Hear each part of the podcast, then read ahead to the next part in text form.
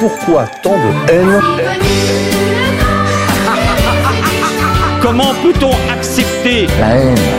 La haine intacte. La vengeance et la haine. Ce n'est pas acceptable. Je vous demande de vous arrêter. Pourquoi tant de haine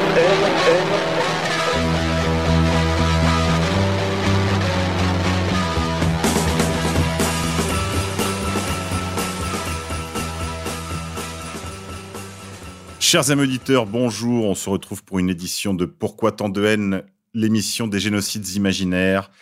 Une émission spéciale aujourd'hui consacrée au socialisme, ou plus exactement au Christ contre l'avoir, avec euh, une invitée que vous ne connaissez probablement pas encore, Camille Mordelinch, qui est diplômée de philosophie et professeure de culture religieuse. Elle a travaillé pour son mémoire de fin d'études sur la conciliation de ses influences, le christianisme et le communisme.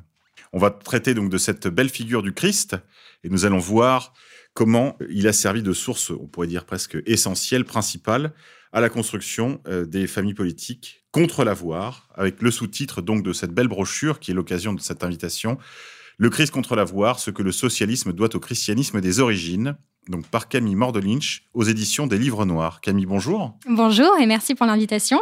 Mais c'est bien normal. Alors quand j'ai reçu dans le courrier cette brochure, qui en fait est un petit livre déjà, j'ai reconnu immédiatement la patte des enveloppes de la revue Ami qui nous a fait nous rencontrer, Camille, qui est la revue euh, Rebellion. Tout à fait. Voilà, c'est euh, Louis Alexandre qui m'a fait parvenir ça et, j'ai évidemment sauté dessus. Je l'ai lu dès, dès, que je l'ai reçu parce que euh, le sujet me passionne. Une première question, Camille, on va d'abord, avant de, avant de rentrer déjà dans, vous connaître un petit peu mieux, rentrer dans votre biographie, le titre de la brochure, Le Christ contre l'avoir, on sent une petite inspiration cousinienne, où je m'égare. Eh bien, absolument, mais c'était à l'origine pas du tout volontaire. En fait, euh, bon, maintenant du coup, ça traduit euh, l'influence, euh, j'allais dire, assez prégnante de Francis Cousin dans mes recherches. Mais voilà, en, en, toute humilité, c'était pas, c'était pas prévu pour. Mais effectivement, sa figure du Christ radical était en trame de mes recherches. Et euh, c'est quelque chose qui, euh, moi-même, me motivait beaucoup. Cette figure euh, du Christ venu faire régner l'amour de l'être. Et voilà, et c'est quelque chose en plus qui, est, j'allais dire, très approprié pour le christianisme des origines, justement. C'est un sujet qui m'intéresse d'autant plus que j'ai pour habitude souvent de citer nos camarades, je, les appelle comme ça maintenant, tant pis, de, du comité invisible de Tikkun, qui avait repris, vous savez, selon les sept habitudes, on va dire un peu dans le climat situationniste, post-situationniste, proto-situationniste, comme on voudra, pro-situ, euh, de euh, citer par exemple René Char, vous savez, euh, penser en stratège, agir en sauvage. Et, donc, il, voilà, il y a souvent des graffitis, et l'un des graffitis qu'ils avaient repris, d'ailleurs, je crois, je crois, ça date dans, dans Thomas, Omnia sunt communia.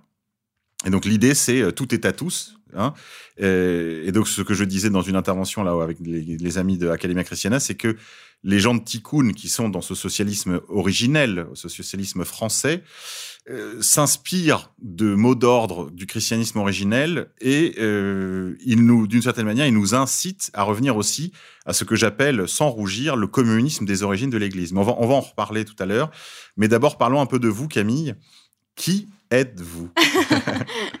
Alors, euh, vaste question, mais euh, pour faire simple, euh, bon, alors j'ai 27 ans. disons que je suis d'inspiration marxiste à l'origine, bien que non orthodoxe, hein, parce que bon voilà, je suis de la mouvance égalité et réconciliation depuis plusieurs années. Donc euh, voilà, j'ai pas embrassé un gauchisme euh, ou quoi que ce soit, mais euh, voilà, j'ai quand même rencontré la, pensée de Marx dans le courant de mon militantisme anticapitaliste. Et je suis revenue à la fois quelques années après, grâce à mes études de philosophie, notamment en ayant connaissance de la pensée de saint Thomas d'Aquin. Et à vrai dire, à ce moment-là, je me suis heurtée à euh, ce qu'on m'a présenté de, l'extérieur comme une euh, contradiction quasi dogmatique de mes influences. C'est-à-dire que euh, du côté communiste, j'avais, je m'étais faite endoctriner par l'opium du peuple, et du côté chrétien, j'avais pactisé, disons, avec l'ennemi rouge. Voilà, et donc moi, je ressentais pas du tout ça comme un antagonisme. Pour moi, en fait, mes influences relevaient d'une sensibilité commune. Et à partir de ce moment-là, euh, je me suis engagée dans cette voie de, réconciliation entre le communisme et le christianisme. Et euh, voilà, et donc j'ai aiguisé un petit peu mon argumentation là-dessus.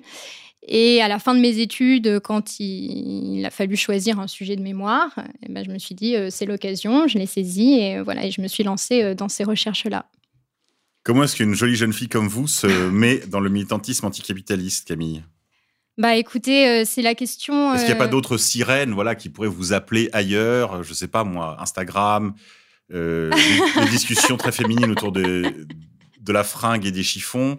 Je ne sais pas moi, le, le, cinéma hollywoodien ou même le cinéma d'auteur. Je, vous n'avez pas le profil du. Évidemment, les, les, auditeurs ne vous voient pas, mais vous n'avez pas le profil du militant anticapitaliste habituel.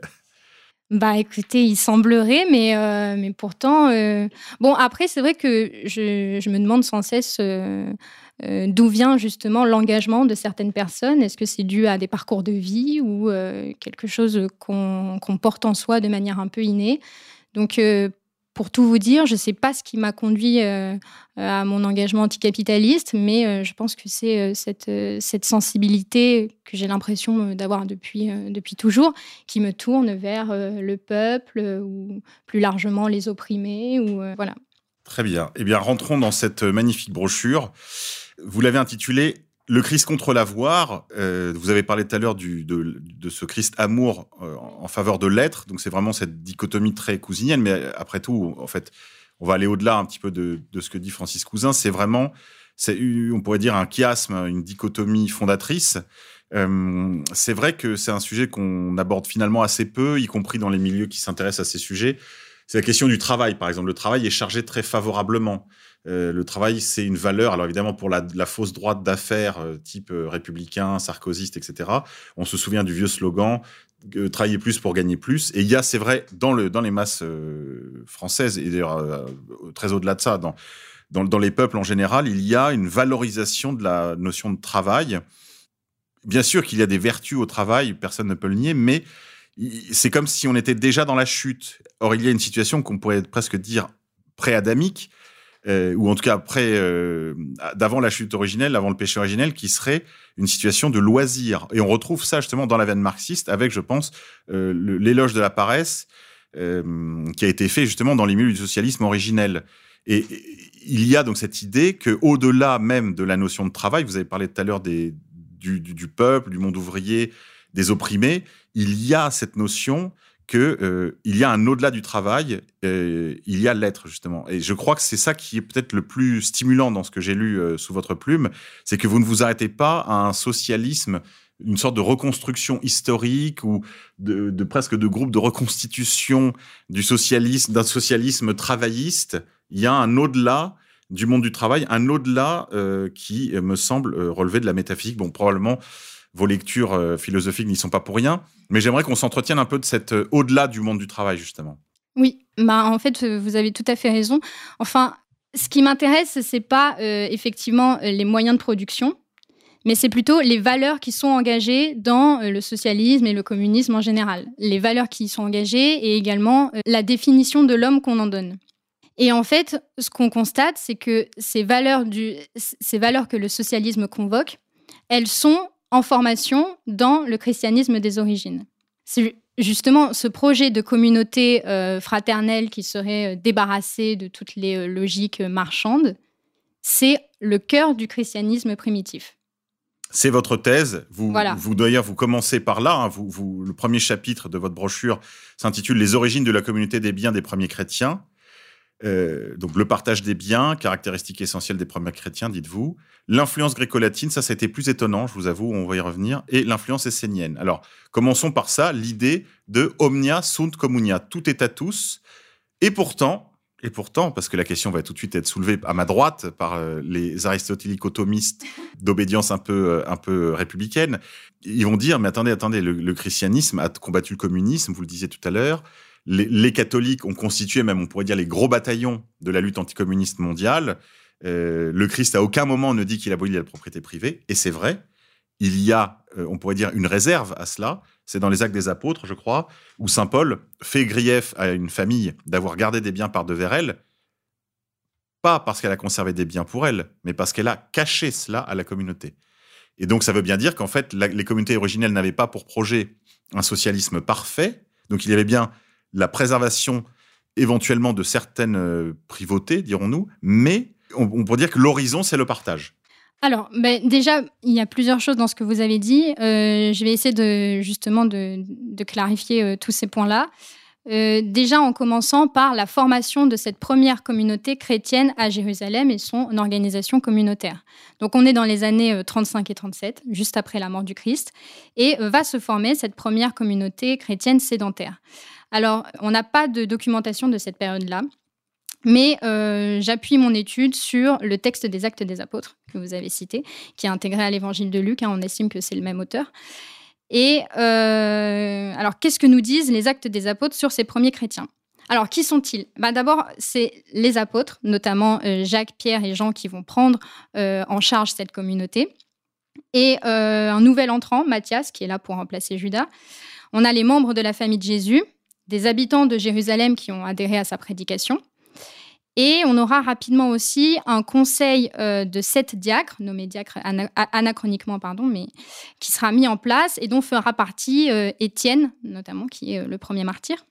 Et ensuite, ce qui est important de savoir, c'est comment du coup s'organise-t-il Alors, on voit qu'on a une structure communautaire très forte qui est caractérisée par un partage des biens. Et concrètement, ça se passe de deux manières.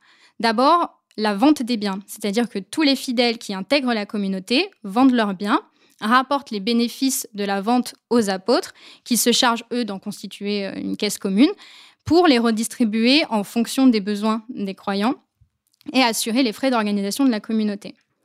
Mais vous avez raison quand vous dites qu'effectivement, euh, l'expropriation n'est pas euh, totale, puisqu'il y a une partie des biens qui sont conservés, mais qui ont vocation à servir prioritairement la communauté. Enfin, ils sont mis à disposition de tous. Et euh, ce qu'on constate du coup, c'est que même s'il n'y a pas un rejet euh, de la propriété privée euh, formulé comme tel, de manière théorique, on a sans conteste une pauvreté individuelle volontaire par la vente des biens et un renoncement indéniable à la propriété privée en tant qu'usage exclusif et privatif de ces biens, dans la mesure où on a quand même bah, cette solidarité matérielle qui s'installe, où les biens doivent servir prioritairement aux autres, chacun se mettant au service du groupe. Et euh, on est quand même dans quelque chose qui, est au-delà d'une charité libre, parce qu'on est en voie d'édifier vraiment une communauté, on est dans un cadre communautaire et on a vraiment la, conscience de participer à une aventure euh, collective ensemble. Voilà, du coup, ce, que je dirais là-dessus, c'est que euh, ces premiers chrétiens forment à la fois une communauté, donc fondée sur un usage des biens, et une communion de foi, évidemment, puisqu'ils partagent la même foi, et que ces deux notions sont contenues dans un terme grec que Luc va utiliser pour justement désigner cette association de chrétiens. C'est le terme koinonia, qui est vraiment intéressant puisqu'il recouvre ces deux notions-là. Et euh, le koinos en grec, hein, définissant le commun, en opposition à, l'idios qui désigne le particulier. Mais on a donc cette mise en commun qui est à la fois matérielle et spirituelle. Et euh, ce sera d'autant plus intéressant dans la version latine, puisque dans la Vulgate, on va choisir de traduire koinonia par communio, et là, l'étymologie est révélatrice. Donc là, je vais, m'appuyer sur euh, une étude d'Odile Flichy, spécialiste du Nouveau Testament, où communio est formé euh, du latin euh, cum, qui veut dire avec, et de munis. Et munis, là, pouvant vouloir dire aussi bien la responsabilité au sens du devoir que le don. Et on peut du coup comprendre qu'au travers de cette pratique de mise en commun des biens, eh bien, les croyants attestent d'une unité qui est un don de Dieu, de l'Esprit Saint venu sur eux, et là c'est tout l'événement de la Pentecôte justement, et qui est en même temps une charge de témoignage, celle d'annoncer, de rendre visible, de manifester cette unité et cette présence d'un Dieu révélé parmi nous. Et c'est ce qui montre aussi que cette première communauté chrétienne, elle a vraiment une vocation missionnaire. C'est d'ailleurs ce que dit Jésus hein, dans les euh, ressuscités euh, au tout début des Actes des Apôtres. Hein. Il dit maintenant, vous êtes mes témoins et jusqu'aux extrémités de la terre. Donc on a vraiment voilà cette, cette vocation missionnaire qui s'annonce. Est-ce qu'on peut dire un mot des deux autres sources, à part la, communauté initiale de Jérusalem, que vous citez dans votre travail, l'influence latine, enfin gréco-latine, et l'influence essénienne? Alors, encore une fois, pour les auditeurs qui savent tout sur tout, euh, on ne va pas affirmer que le Christ était un essénien, encore qu'on peut le dire sans, sans risquer les foudres de l'excommunication, mais très certainement, les esséniens qui étaient dans une espérance eschatologique très euh, ardentes, puisque eux lisaient l'apocalyptique de Daniel, ce qui n'était pas le cas euh, du temple. étaient, euh, on pourrait presque dire, préparés à l'avenue du Messie. Et donc, très certainement que de très nombreux Esséniens, en fait, ont rejoint euh, les premiers chrétiens. Donc, il est possible qu'ils y aient aussi amené leur euh, charisme particulier. Et puis, en particulier, bah, un des charismes, bien sûr, étant le célibat, euh, le quasi-monachisme, enfin, on pourrait parler de pré-monachisme essénien dans les premières communautés de Palestine. Et puis, alors, cette influence gréco-latine qui a fait mon étonnement, Camille. C'est vrai. Pourtant, alors, en fait, je, suis partie d'une étude sémantique. Luc écrit en grec, donc euh, l'auteur des Actes des Apôtres. Il écrit en grec, donc de toute évidence, logiquement, il se réfère à des idées grecques. Et euh, on constate que le terme koinonia qu'on a, évoqué précédemment, Platon va employer des formules similaires à partir de, ce terme-là, par exemple apantakoina, pour désigner euh, des pratiques communautaires. Et on retrouve ça dans La République, dans son livre où il va justement euh, postuler. Alors, il part du principe qu'il existe une cité véritable, c'est-à-dire une cité où potentiellement les hommes pourraient vivre sans superficialité. Mais Socrate nous dit que cette cité-là est vouée à la destruction de par l'avidité de certains qui ne se contenteront pas euh, d'avoir simplement le strict minimum pour vivre. Et là, euh, Platon va euh, du coup théoriser le remède au, déclin de cette cité véritable, qui est Callipolis, c'est-à-dire la belle cité. Et dans cette belle cité, ce qui est important de, voir, c'est que il théorise une classe des gardiens censés assurer l'unité de cette cité, et au sein même de ces gardiens, une éducation très particulière, qui est euh, de les laisser un petit peu en vase clos euh, avec hommes et femmes euh, indistincts, c'est-à-dire qu'ils occupent les mêmes fonctions, sans argent, sans or, pour ne pas corrompre leurs âmes, et avec une communauté de biens, donc là encore, un partage des biens, tellement poussé qu'elle débouche sur une communauté de femmes et d'enfants. C'est-à-dire, voilà. Oui, on, connaît l'utopie platonicienne. Euh, communauté des brosses à dents aussi. C'est ça. voilà, donc absolument tout est en commun. Il n'y a plus du tout de privé. Hein. c'est à, la limite, c'est peut-être, euh, j'allais dire, euh, l'avant-garde du totalitarisme. On a un effacement de la frontière entre le privé et le commun. Et voilà. Et donc, Platon emploie des expressions similaires à celles que Luc utilise pour désigner ces pratiques de mise en commun. Oui, ce que vous dites, c'est qu'en fait, il y a déjà un appareil conceptuel préexistant dans lequel Luc va venir piocher et on pourrait dire les premiers chrétiens finalement vont rectifier euh, en remettant des limites du fait du soutien de la de la révélation toute récente évidemment. Ils ont les idées assez claires. Ils vont venir rectifier finalement des mots qui peut-être avaient euh, qui dépassaient les, enfin un appareil conceptuel qui dépassait le périmètre auquel eux voulaient appliquer cette pratique du commun. Voilà, C'est-à-dire qu'il n'y a pas de communauté des femmes et des enfants, par exemple. Oui, oui, oui d'ailleurs, c'est bien ce que dit Tertullien. Il dit que voilà, ils, ils, sont quand même pas allés jusque-là. Mais ce qui est intéressant, c'est que Platon prend toutes ces mesures. Enfin, il faut comprendre toutes ces mesures-là en négatif de l'individualisme. Il fait tout ça justement pour pour que à aucun moment un sentiment égoïste ne vienne oui, ils viennent briser finalement la communion euh, de oui, la cité. Quoi. Oui, c'est ça en fait, c'est ça que que rien ne les détourne du bien commun. Voilà, du souci de la cité. Et euh, voilà, et donc pour Platon, euh, ce qui fait justement euh, lien social, c'est un terme important pour la Grèce antique, c'est la philia, c'est-à-dire l'amitié au sens large, qui englobe tout lien d'attachement, que ce soit conjugal, filial ou quoi que ce soit. Mais du coup, l'œuvre de l'unité est l'œuvre de la philia. Et pour favoriser la philia, Platon a l'idée de tout mettre en commun. Oui, c'est la filia euh, entendue au sens de la, de la vertu. Enfin, ah, certains la classent, classe cette amitié parmi les vertus. Alors, il y a débat. Mais euh, la filia entendue comme euh, tous les, toutes les attaches naturelles, toutes les filiations, tous les liens réciproques, tous ces liens qui libèrent. Mais les chrétiens, vous le disiez tout à l'heure, ajoutent à cette filia, bien sûr, l'agapé, donc l'amour inconditionnel qui, lui, prend sa source dans le, dans le divin, et qui donc, euh, c'est ce que les chrétiens appellent charité. La filia, c'est vraiment l'amitié qui lie les concitoyens entre eux, les parents, les cousins, évidemment. Oui, oui, tout à fait, tout à fait. Mais voilà, donc il y a un approfondissement, dirons-nous, en fait, de cet appareil que vous avez identifié et vous avez fait un travail très utile. Parce qu'au moins, on ne pourra pas, euh, enfin, je veux dire, très utile d'identification justement de ces diverses sources. J'ajouterais juste qu'effectivement, s'il réalise l'idéal d'amitié, euh, c'est en tant que croyant. Le partage des biens euh, repose plus, enfin, ne repose plus justement sur cet attachement mutuel, mais sur un témoignage de foi. Et finalement, en fait, euh, c'est intéressant de voir que euh, les ambitions platoniciennes vont se réaliser dans le christianisme et que ben, peut-être que c'est la foi qui réalise les ambitions de la filia.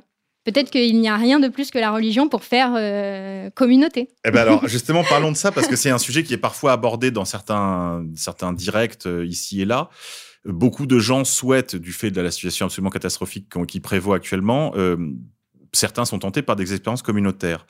Euh, nous, on a beaucoup travaillé ça avec mes amis d'Extra. On a beaucoup lu sur les communautés intentionnelles euh, de la fin des années 60, début des années 70, sur les échecs nombreux qui étaient justement dus souvent à des questions de mœurs. Euh, la promiscuité entre les hommes et les femmes, la promiscuité entre les couples, parfois la promiscuité même à l'égard des enfants. Il y a eu quelques témoignages, je me souviens d'un témoignage d'ailleurs euh, tout à fait poignant d'un monsieur qui a raconté son, les abus dont lui avait été victime enfant du fait de cette promiscuité aussi entre les générations. C'est tout, tout le, le, judéo-gauchisme justement avec l'affaire... Euh, l'affaire Olivier Duhamel qui est, qui est mis en cause, alors qu'à l'époque, il était évidemment promu. Mais il y a beaucoup de raisons de, de, de ces échecs communautaires. Mais ce qu'on constate, si on fait euh, un bilan un peu au-delà de ces seules années 60-70, si on fait un bilan séculaire des communautés qui fonctionnent, celles qui fonctionnent le mieux et le plus durablement sont les, communautés religieuses.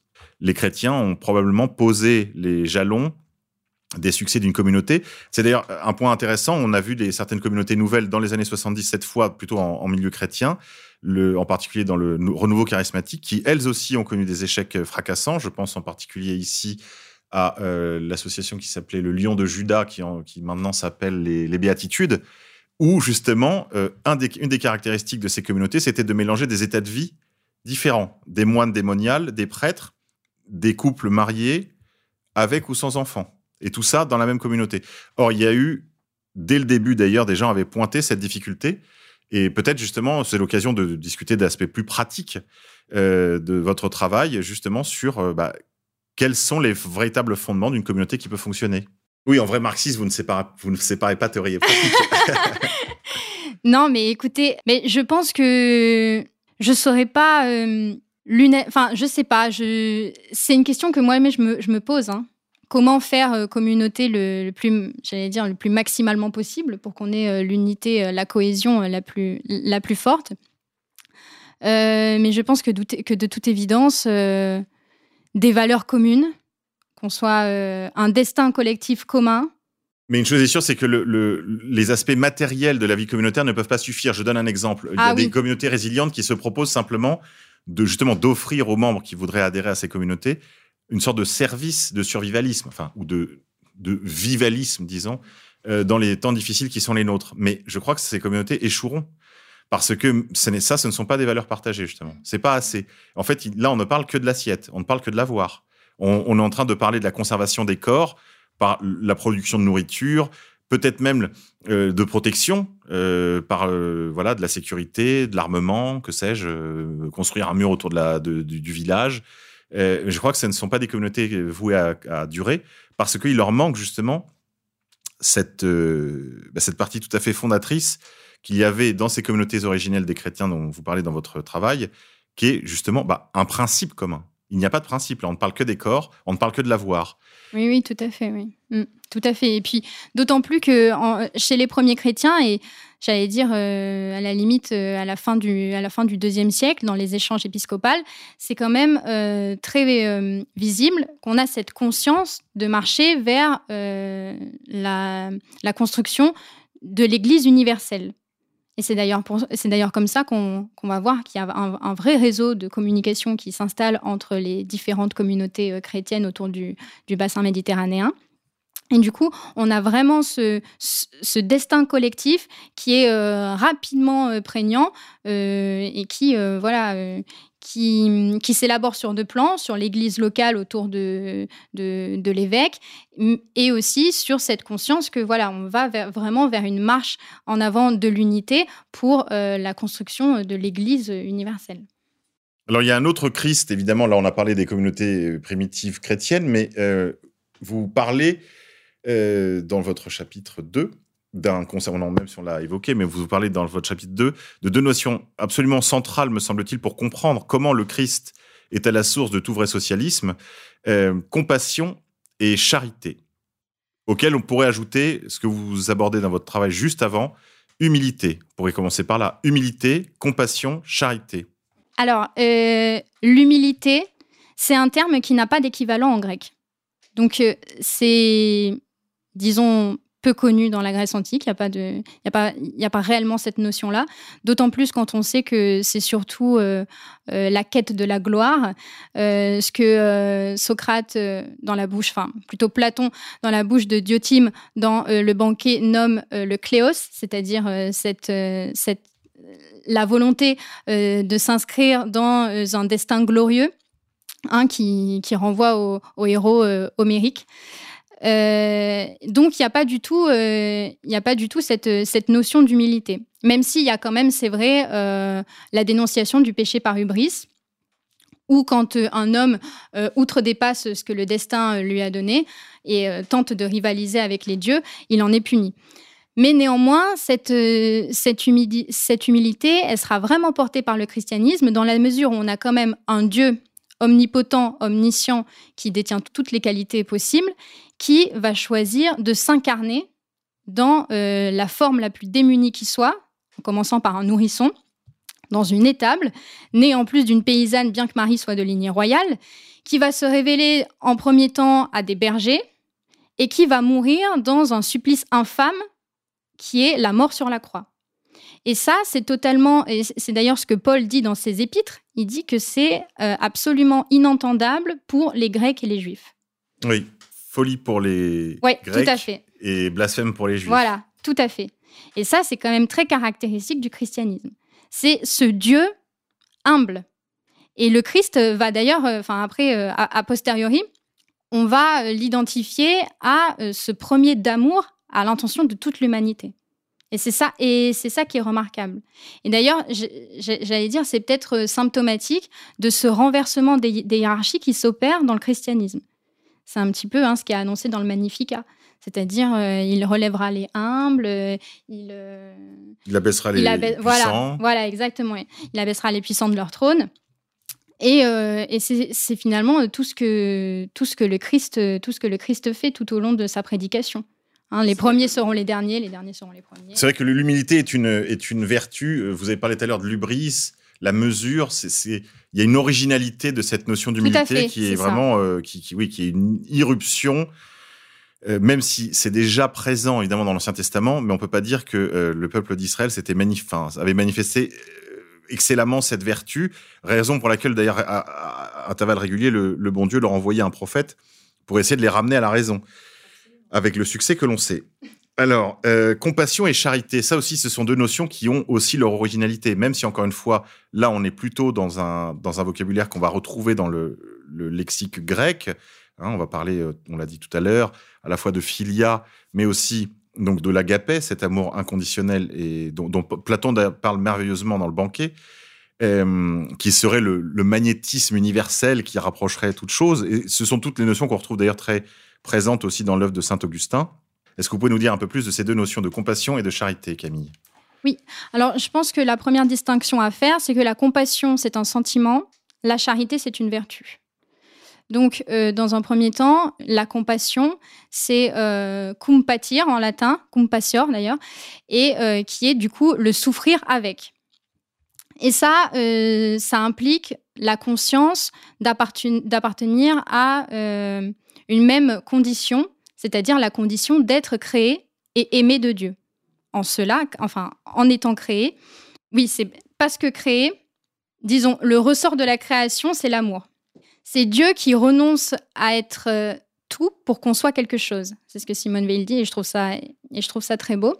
Et euh, en soi, en ça, il nous crée et en plus, il livre son Fils unique pour la rédemption de l'humanité. Et il y a quelque chose de l'ordre d'un donné radical là-dedans qui sera d'ailleurs euh, le modèle de cette charité, parce que de toute évidence, hein, c'est ce que rappellent sans cesse, euh, j'allais dire, euh, Paul ou Pierre ou Jacques dans leurs épîtres, c'est que on doit être dans l'imitation Christi, c'est-à-dire imiter le Christ. Et donc, on a ce modèle du donné radical, et la charité va être quelque chose de cet ordre-là, où finalement on va considérer autrui comme son semblable, comme quelqu'un avec qui euh, on, on partage la même condition, la- cette condition euh, d'étant, c'est-à-dire de créer, de créer de Dieu, et avec qui justement on va se, on va se mettre sur un pied d'égalité. Ah, très importante notion.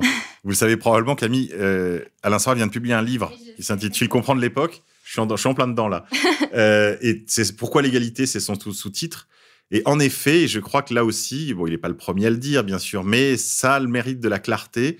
Il a identifié cette forme d'égalité tout à fait spéciale dont vous parlez aussi dans votre travail, qui est cette égalité dans l'amour. Cet amour qui crée les conditions d'une égalité tout à fait particulière, qui n'est pas l'égalité du contrat social, qui n'est pas l'égalité mathématique non plus, dont essaie de la distinguer euh, Soral dans son travail, mais voilà, une égalité dans l'amour. Élaborons un peu là-dessus, parce que je crois que euh, ça a parfois été un peu perdu de vue par le socialisme, même le socialisme français, qu'il y a à l'origine de euh, cet engagement antilibéral, donc de cet anti-individualisme, de ce refus du modèle anthropologique du self-interest, il y a finalement l'amour, et l'amour du Christ. Ah oui, le, christianisme a absolutisé l'amour. Pour moi, c'est quelque chose, et c'est c'est encore quelque chose qui, qui m'émeut. D'ailleurs, c'est ce qui est au cœur de la prédication du Christ. C'est euh, l'abrogation de la loi juive pour l'amour universel, au profit de l'amour universel. Je l'ai lu sous la plume de Viguier. Il parle aussi d'abolition dans son livre sur l'inceste, passionnant. Il parle aussi de l'abolition de la loi ancienne. Non, elle n'est pas abolie, elle est accomplie. Elle devient par là même caduque. On Voilà, est d'ac- non, mais- exactement. oui, on est d'accord. Là-dessus, oui, puisqu'il y a une nouvelle alliance qui est nouée. Mais en revanche, il n'y a pas, et ça c'est pour être conforme à justement à la promesse de l'Ancien Testament, il n'y a pas d'abolition, elle est accomplie, puisque le Christ lui-même dit, pas un iota ne sera changé, que le ciel et la terre passeront. Non, non, tout à fait.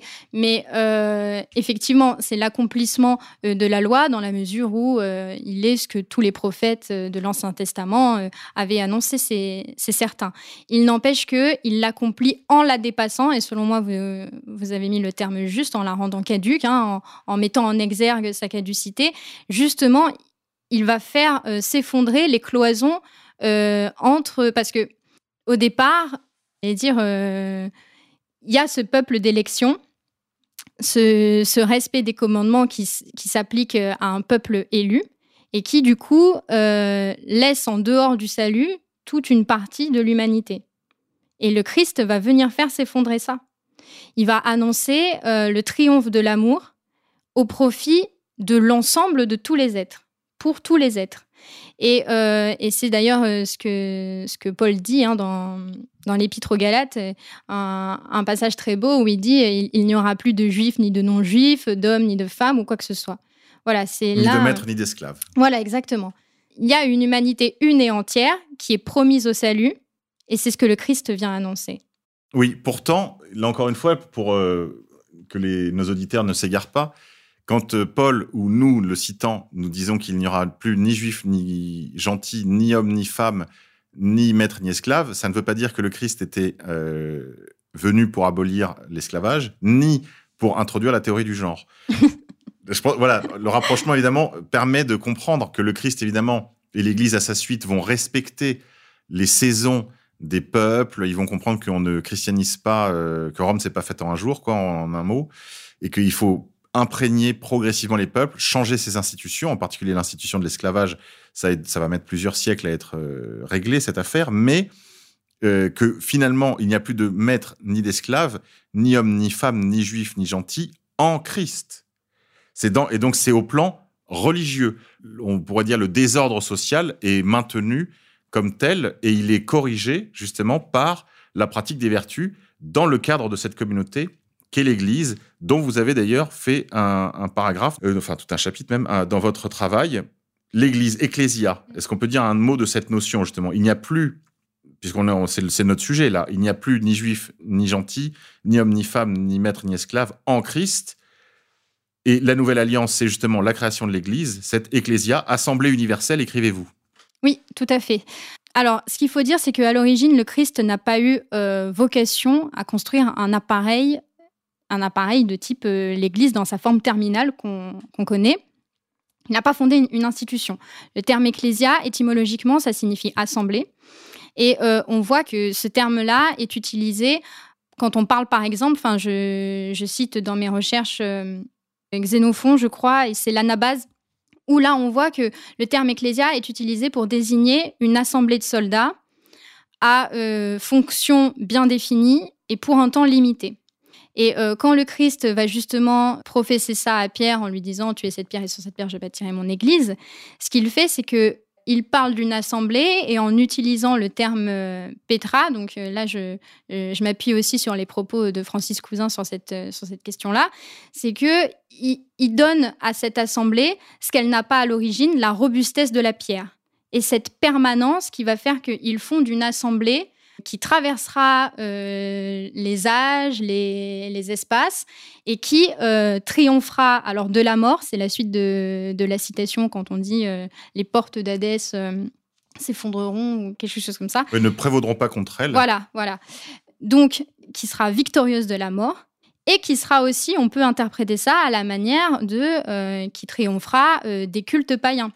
Hein, c'est euh, l'annonce euh, Le grand pan est mort qui se répand sur toutes les rives de la mer Égée euh, chez, Plutarque. Et, donc, voilà, donc en fait, Ecclésia, qui était à l'origine une assemblée vouée à un, temps limité, on détourne un petit peu ce sens d'origine avec la connotation de la pierre. Et on en fait voilà cette, cette assemblée, cette assemblée de Dieu universelle et voilà qui, qui est voué euh, à, triompher en l'amour. Alors, dans la suite de votre travail, dans la partie 3, vous vous arrêtez sur trois, points, à mon avis, tout à fait essentiels pour comprendre comment le christianisme, par, par la figure du Christ, ce Christ que vous invoquez contre l'avoir, est à la fondation de tout vrai socialisme. Juste pour mémoire, je rappelle que les socialistes du 19e siècle se partageaient en deux. Il y avait les socialistes chrétiens et les socialistes euh, athées, matérialistes et que de la même, manière qu'il y avait un concept de nationalisme euh, qui était en fait, euh, on pouvait être nationaliste jacobin ou nationaliste, on va dire contre-révolutionnaire. Et là, c'est un petit peu pareil, sauf que évidemment, il n'y a plus de socialistes que athées. Euh, mais trois notions tout à fait centrales, à mon avis, dans la construction de tout socialisme le monachisme, ensuite l'usufruit, l'idée de la destination universelle des biens de la terre, hein, le plan initial de Dieu pour les hommes, intitulez-vous ce paragraphe, la dénonciation des possédants dans la patristique et propriété euh, privée, le péché originel, c'est probablement la partie la plus cousinienne de notre travail. Il faut savoir quand même, cher ami, que euh, Proudhon, à la fin de sa vie, auteur de cette fameuse phrase « La propriété, c'est le vol », disait que le meilleur moyen de se prémunir contre les empiètements de l'État, puisqu'il voyait naître devant lui le monstre froid, euh, non pas du calcul égoïste cette fois, mais du socialisme étatique, le meilleur moyen de se prémunir contre les confiscations de l'État socialiste à venir, qu'il entrevoyait déjà dans la figure ogresque de Marx, euh, présidente aux destinées, président seul désormais aux destinées de l'international socialiste, c'était bien sûr la propriété privée. Est-ce que vous pouvez nous dire un mot de euh, ces piliers, finalement, ces jalons qui vont euh, nourrir la pensée du socialisme et, si Dieu veut, du socialisme de demain? Alors, tout à fait. Alors, je vais reprendre un petit peu ce que, ce que vous avez dit. Donc, les pères de l'Église, aussi bien grecs, que ce soit Basile, Jean Chrysostome ou latin, Ambroise, euh, Saint-Augustin, ne vont pas seulement se contenter de stigmatiser les accaparements des riches, mais ils vont en, contester le principe même d'appropriation des biens. C'est-à-dire que à l'origine, euh, nulle propriété humaine n'est possible. Toute chose appartenant exclusivement et absolument à Dieu. Dans la littérature euh, biblique et patristique, Dieu est créateur de tout ce qui est, et en cela, il est le souverain suprême. Et le seul propriétaire de la création, les hommes euh, n'ayant, comme vous avez dit, qu'un droit d'usufruit. L'usufruit, alors ça correspond à un droit de jouissance, c'est ce qu'on appelle maintenant très couramment les communs. Enfin, euh, l'eau, l'air, euh, la nourriture. Beaucoup de gens, évidemment, sont, ont repris toutes ces réflexions. Alors, elles ne sont pas très socialistes euh, scientifiques, oui. mais c'est vrai qu'il y a un grand retour de cette notion des communs et donc de, aussi de la valeur d'usage. Hein, c'est ça. Une notion importante dans tous les milieux de la décroissance. C'est tout à fait ça, oui, oui. Ça comporte l'usus et le fructus dans le droit romain, donc le droit d'utiliser et de faire fructifier la, création, à condition d'ailleurs de, de, la protéger, de la conserver. Mais le droit de propriété privée, entendu comme euh, plena in repotesta, c'est-à-dire euh, un pouvoir absolu sur la chose. Le droit d'user et d'abuser. Exactement, il n'appartient qu'à Dieu. Et à l'origine, l'homme n'est que le, le gestionnaire, l'intendant de Dieu, qui l'autorise à jouir de cette création en mettant euh, la nature en commun à tous les hommes. Et quelques-uns vont se l'approprier. Mais ce qu'il faut bien retenir, c'est que à l'origine, et ça, je, je, note particulièrement par exemple ce que Grégoire de Nice disait, le mien et le tien étaient des mots pervers bannis de la vie des premiers hommes. Et à ce moment-là, dans, cet état de grâce, chacun avait un égal accès aux ressources, dans la mesure hein, où tout était mis à disposition. Euh, du coup, ce qui est intéressant de voir, c'est que les riches, ou la classe des possédants, euh, vont transgresser la loi divine de deux manières. D'abord en opérant justement ce détournement de fonds, où le riche s'approprie les biens qui devaient servir, à tous, et donc il prive autrui euh, d'un partage naturel, il, le prive de son droit de jouissance.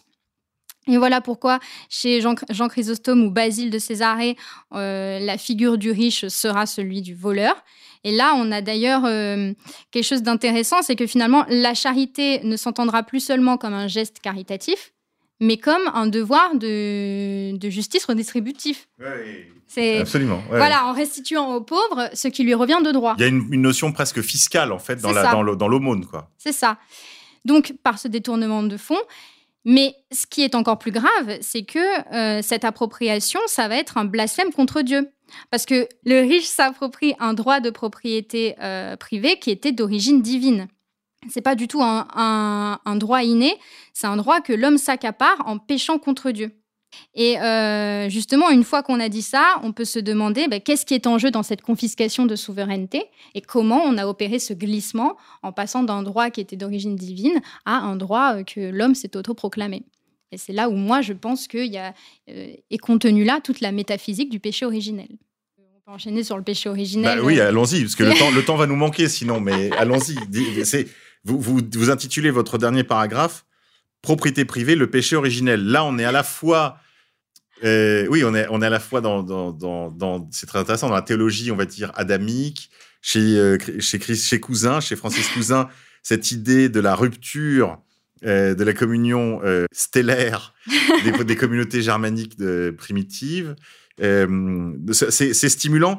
Le seul point, je vous le dis très, très amicalement, le seul point qui, moi, m'éloigne de Francis Cousin, enfin, les deux, les deux sujets qui m'éloignent de Francis Cousin, c'est son, son téléologisme, son, son, mécanisme. On a l'impression que plus il y aura de développement des Instagram, de, de, de, de, de, la technostructure, etc., et plus on se rapproche finalement du retour inévitable, parce que mécanique, au communisme originel. Et c'est son euh, anarcho-primitivisme un petit peu naïf, un petit peu niais à mon avis, un peu rousseauiste. En fait, il faudrait qu'il se plonge un peu plus comme vous, je crois, dans la lecture des Pères de l'Église pour comprendre quelle est l'anthropologie, euh, une vraie anthropologie. Et un point un petit peu secondaire, mais quand même important, c'est qu'il tient dans le plus grand mépris, lui et sa petite secte, euh, Proudhon et Sorel, et pour ça, évidemment, je ne peux. C'est un, désaccord sur lequel je ne peux évidemment pas faire silence. Voilà. Mais comme on les a un peu taquinés lors de la précédente émission sur Proudhon avec le camarade de Brague, je ne, je ne lui en veux pas. Et j'attends toujours d'ailleurs des réponses écrites de, la secte euh, cousinienne, euh, que je salue d'ailleurs très amicalement, euh, puisque j'ai quand même pour habitude de les écouter, parce qu'il y a peu de choses de, qualité en ce moment sur Internet, et il y a encore euh, euh, Aoufebong. Alors, cher Camille, je vous écoute. Non, mais c'était peut-être pour euh, revenir du coup sur euh, sur ce qu'avait été euh, le, péché originel. Alors, la faute des premiers hommes, et c'est celle qui va marquer, comme vous l'avez dit, la rupture entre l'état d'innocence régi par cet usus communiste, donc cet usage commun, ce droit d'usufruit, et l'état post-lapsaire de la division des biens. Alors, philosophiquement parlant, de quoi s'agit-il? Eh bien, le péché, c'est cette scission, cette séparation de l'âme d'avec son origine divine. Et ça, comment on va l'expliquer? Eh bien, euh, ce qui est intéressant de lire sur ce point, c'est euh, Augustin. Il va expliquer euh, le péché originel par l'orgueil ou l'avarice, mais au sens grec, c'est-à-dire désir démesuré, irrationnel, qui exige plus que ce que la nature a fourni. C'est un appétit pour une grandeur perverse. Et euh, c'est finalement cette inclinaison de l'âme à se préférer elle-même plus qu'à toute autre chose, et y compris Dieu, qu'elle va tenter d'égaler. Ce qui, est, ce qui est intéressant de voir, c'est que le serpent qui s'adresse à Ève avec euh, le fruit de l'arbre défendu, le fait en lui disant Vous serez comme des dieux, en Genèse 3.5. Et alors là, qu'est-ce que ça signifie? Dieu est l'être en tant qu'être, c'est-à-dire l'être pur qui ne reçoit pas son existence extérieurement de lui. Il est celui qui est. C'est d'ailleurs ce qu'il dit euh, à Moïse hein, sur, euh, sur le mont Sinaï quand Moïse lui demande. euh, C'est le tétragrammaton. voilà, exactement. Je suis celui qui suis, l'être pur. Et ça, petit aparté, euh, c'est d'ailleurs ce que Boès et euh, Thomas d'Aquin euh, feront par la suite avec la distinction entre l'être, en latin l'essai, qui est Dieu, et l'étant, c'est-à-dire le id code est en latin, ce qui est, qui reçoit son existence de Dieu, comme un don. Et du coup, quand euh, Ève et Adam euh, euh, commettent cette faute par orgueil, c'est parce qu'ils ont voulu se faire semblables à Dieu en étant leur propre principe d'existence, c'est-à-dire en s'autodéterminant, en s'autonomisant, et là on renvoie à l'étymologie grecque, hein, autonomos, être à soi-même sa propre loi. Et en faisant ça, l'homme a donc rompu avec cette proximité, cette connexion primordiale qu'il avait avec Dieu dans le Jardin d'Éden. Et euh, le mal est donc cette puissance séparatrice qui va euh, nous couper de l'être. Et étymologiquement, euh, diabolos en grec est dérivé du verbe diabalo qui signifie celui qui divise, celui qui désunit.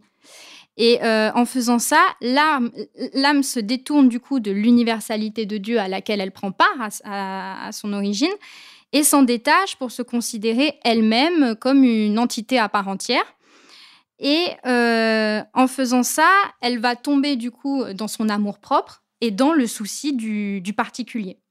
Et tout le péché originel, nous, nous dit Augustin, réside dans ce glissement qui va euh, du commun et de l'universalité de l'être, de Dieu, au propre, au particulier. Donc nous qui étions dans un rapport immédiat à l'être universel, on va euh, s'en dissocier, introduisant d'ailleurs la dualité. Et là, je reprends euh, l'interprétation euh, de Charles Robin sur, sur le péché, où effectivement, Adam a conscience après de son individualité quand il se sent nu. Donc on sent que effectivement, il a instauré cette distance entre Dieu et lui. Et, oui, entre lui et le monde aussi. oui, voilà, exact.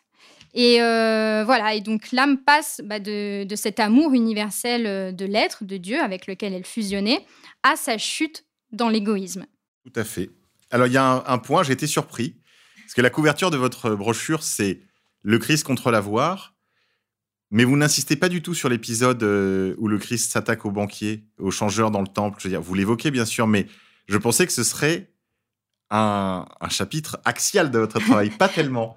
Oui, c'est vrai. euh, bah, en réalité, c'est parce que je me dis, euh, comme c'est assez connu, c'est assez répandu, euh, j'ai préféré insister sur, euh, sur d'autres points. En tout cas, je vous félicite parce qu'il fallait faire ce travail. C'est un travail qui, était absolument nécessaire, qui manquait, qui était de réconcilier euh, l'aspiration à un socialisme de demain, de- d'aujourd'hui, j'espère, de demain très concret, dire, avec euh, des politiques publiques, euh, une, vraie conception de l'État, de la société. Euh, bon, je crois que vous êtes averti contre les, les dépassements, les empiètements, les crimes du socialisme d'État. Donc de ce côté-là, pas de, pas de problème. Mais ce que je veux dire, c'est qu'il fallait réconcilier euh, ces deux continents afin qu'ils se parlent à nouveau, parce qu'il n'y a rien que nos ennemis détestent plus que les passerelles, les ponts, euh, les échangeurs, où nous, pouvons justement euh, constituer, je l'espère, des fronts unis, populaires, anti-oligarchiques. Camille Mordelich, merci beaucoup pour ce travail très passionnant. Un Merci petit mot quand même euh, de l'édition, de, la- la- de, de- de cette édition, parce qu'il faut que vous puissiez vous procurer ce livre. Alors Camille, comment est-ce qu'on peut euh, commander votre Christ contre l'avoir, ce que le socialisme doit au christianisme des origines, aux éditions des Livres Noirs? Alors, sur le site de Rébellion, et euh, je crois qu'il est encore. il doit y avoir quelques exemplaires à la librairie Facta. Très bien. Euh, donc, vous m'avez promis une prochaine réédition sans coquille, c'est ça? Absolument. ah oui, non, non, oui, oui, oui, parce que c'est, je suis vraiment gênée. euh, J'ai honte de toutes les fantaisies que que j'ai collées euh, Et dans, il ne faut pas, il ne faut pas parce que dans euh, cet ouvrage. c'est mais, tout le euh, charme de ces brochures en fait qui ont qui conservent un aspect très militant. Moi, je recommande aux militants de le lire parce que bien sûr, il y a un, un profond travail théorique, mais Oui, euh, vous l'avez vu euh, lors de notre échange, il y a immédiatement des conséquences très pratiques en fait à ce type de, de travail parce que en ayant les idées claires, eh bien euh, la pratique elle-même s'en éclaircit. Euh, je trouve ça très clair. On n'a pas, on n'a pas commenté un petit peu de, le- le- on n'a pas dit un mot du, de l'environnement dans lequel vous publiez. C'est-à-dire que ce livre sort. Est-ce que vous avez lu, par exemple, le livre euh, de Rod Dreher, Le Paris bénédictin? Non. Non? Euh, J'aurais voulu avoir votre avis à ce sujet, mais c'est intéressant parce que vous parlez du monachisme, bien sûr, et euh, bon, Rob Dreher est un auteur américain. Lui, sa proposition, c'est justement d'en revenir au fondement, on va dire, de la spiritualité euh, bénédictine, ora et labora, avec aussi l'idée que les monastères ont jadis été des, des foyers de civilisation au moment des, âges, de l'âge des, voilà, des grandes invasions. Et on a parlé tout à l'heure de questions communautaires aussi, de la construction de communautés. Je pense pour ceux que tous ces sujets intéressent, bien sûr, vous lire, mais euh, prolonger cette réflexion peut-être avec euh, euh, bah, les, échanges qui ont cours actuellement. Là, j'ai donné euh, un échange avec Academia Christiana sur la question de, bah, en gros, que- qu'est-ce qu'il s'agit de faire hein. J'ai également donné une conférence à nos camarades de Lyon et tout le monde se pose ces questions. Mais je crois que pour participer utilement au débat, il faut avoir les idées claires. Et pour ça, vraiment, merci beaucoup Camille pour ce travail euh, que je conserve précieusement. Il faut que vous sachiez que de chez moi, j'ai une petite caisse euh, de vin qui me sert de, de- de- de bibliothèque. Et dans cette caisse, il y a les livres que j'emporte si la maison prend feu. Oh. Et je dois dire, je le dis à tout- toute simplicité, que votre livre a pris sa place dans cette caisse. Eh ben, est- j'en suis honorée, merci. Mais merci à vous pour ce travail, Camille. J'espère que vous nous gratifierez rapidement de la suite de, votre, de, de vos recherches. Absolument, merci. Voilà, chers amis, pour retrouver le travail de Camille, rendez-vous sur le site euh, de euh, Rebellion, euh, le socialisme révolutionnaire européen, qui est bah, l'éditeur de cette brochure, les éditions des livres noirs, qui, j'espère, eux aussi, ont pour projet bah, de- d'enrichir leur collection. Et rendez-vous pour un prochain numéro de Pourquoi tant de haine, l'émission des génocides imaginaires. N'oubliez pas de nous faire un don, chers amis, parce qu'on se bat pour votre liberté, votre fort intérieur, votre liberté d'opinion, votre liberté d'expression, et peut-être même demain votre liberté d'association, parce que vous avez remarqué que le temps est à la dictature. Alors aidez-nous. Pourquoi tant de haine Comment peut-on accepter La haine intacte. La vengeance et la haine. Ce n'est pas acceptable. Je vous demande de vous arrêter. Pourquoi tant de haine?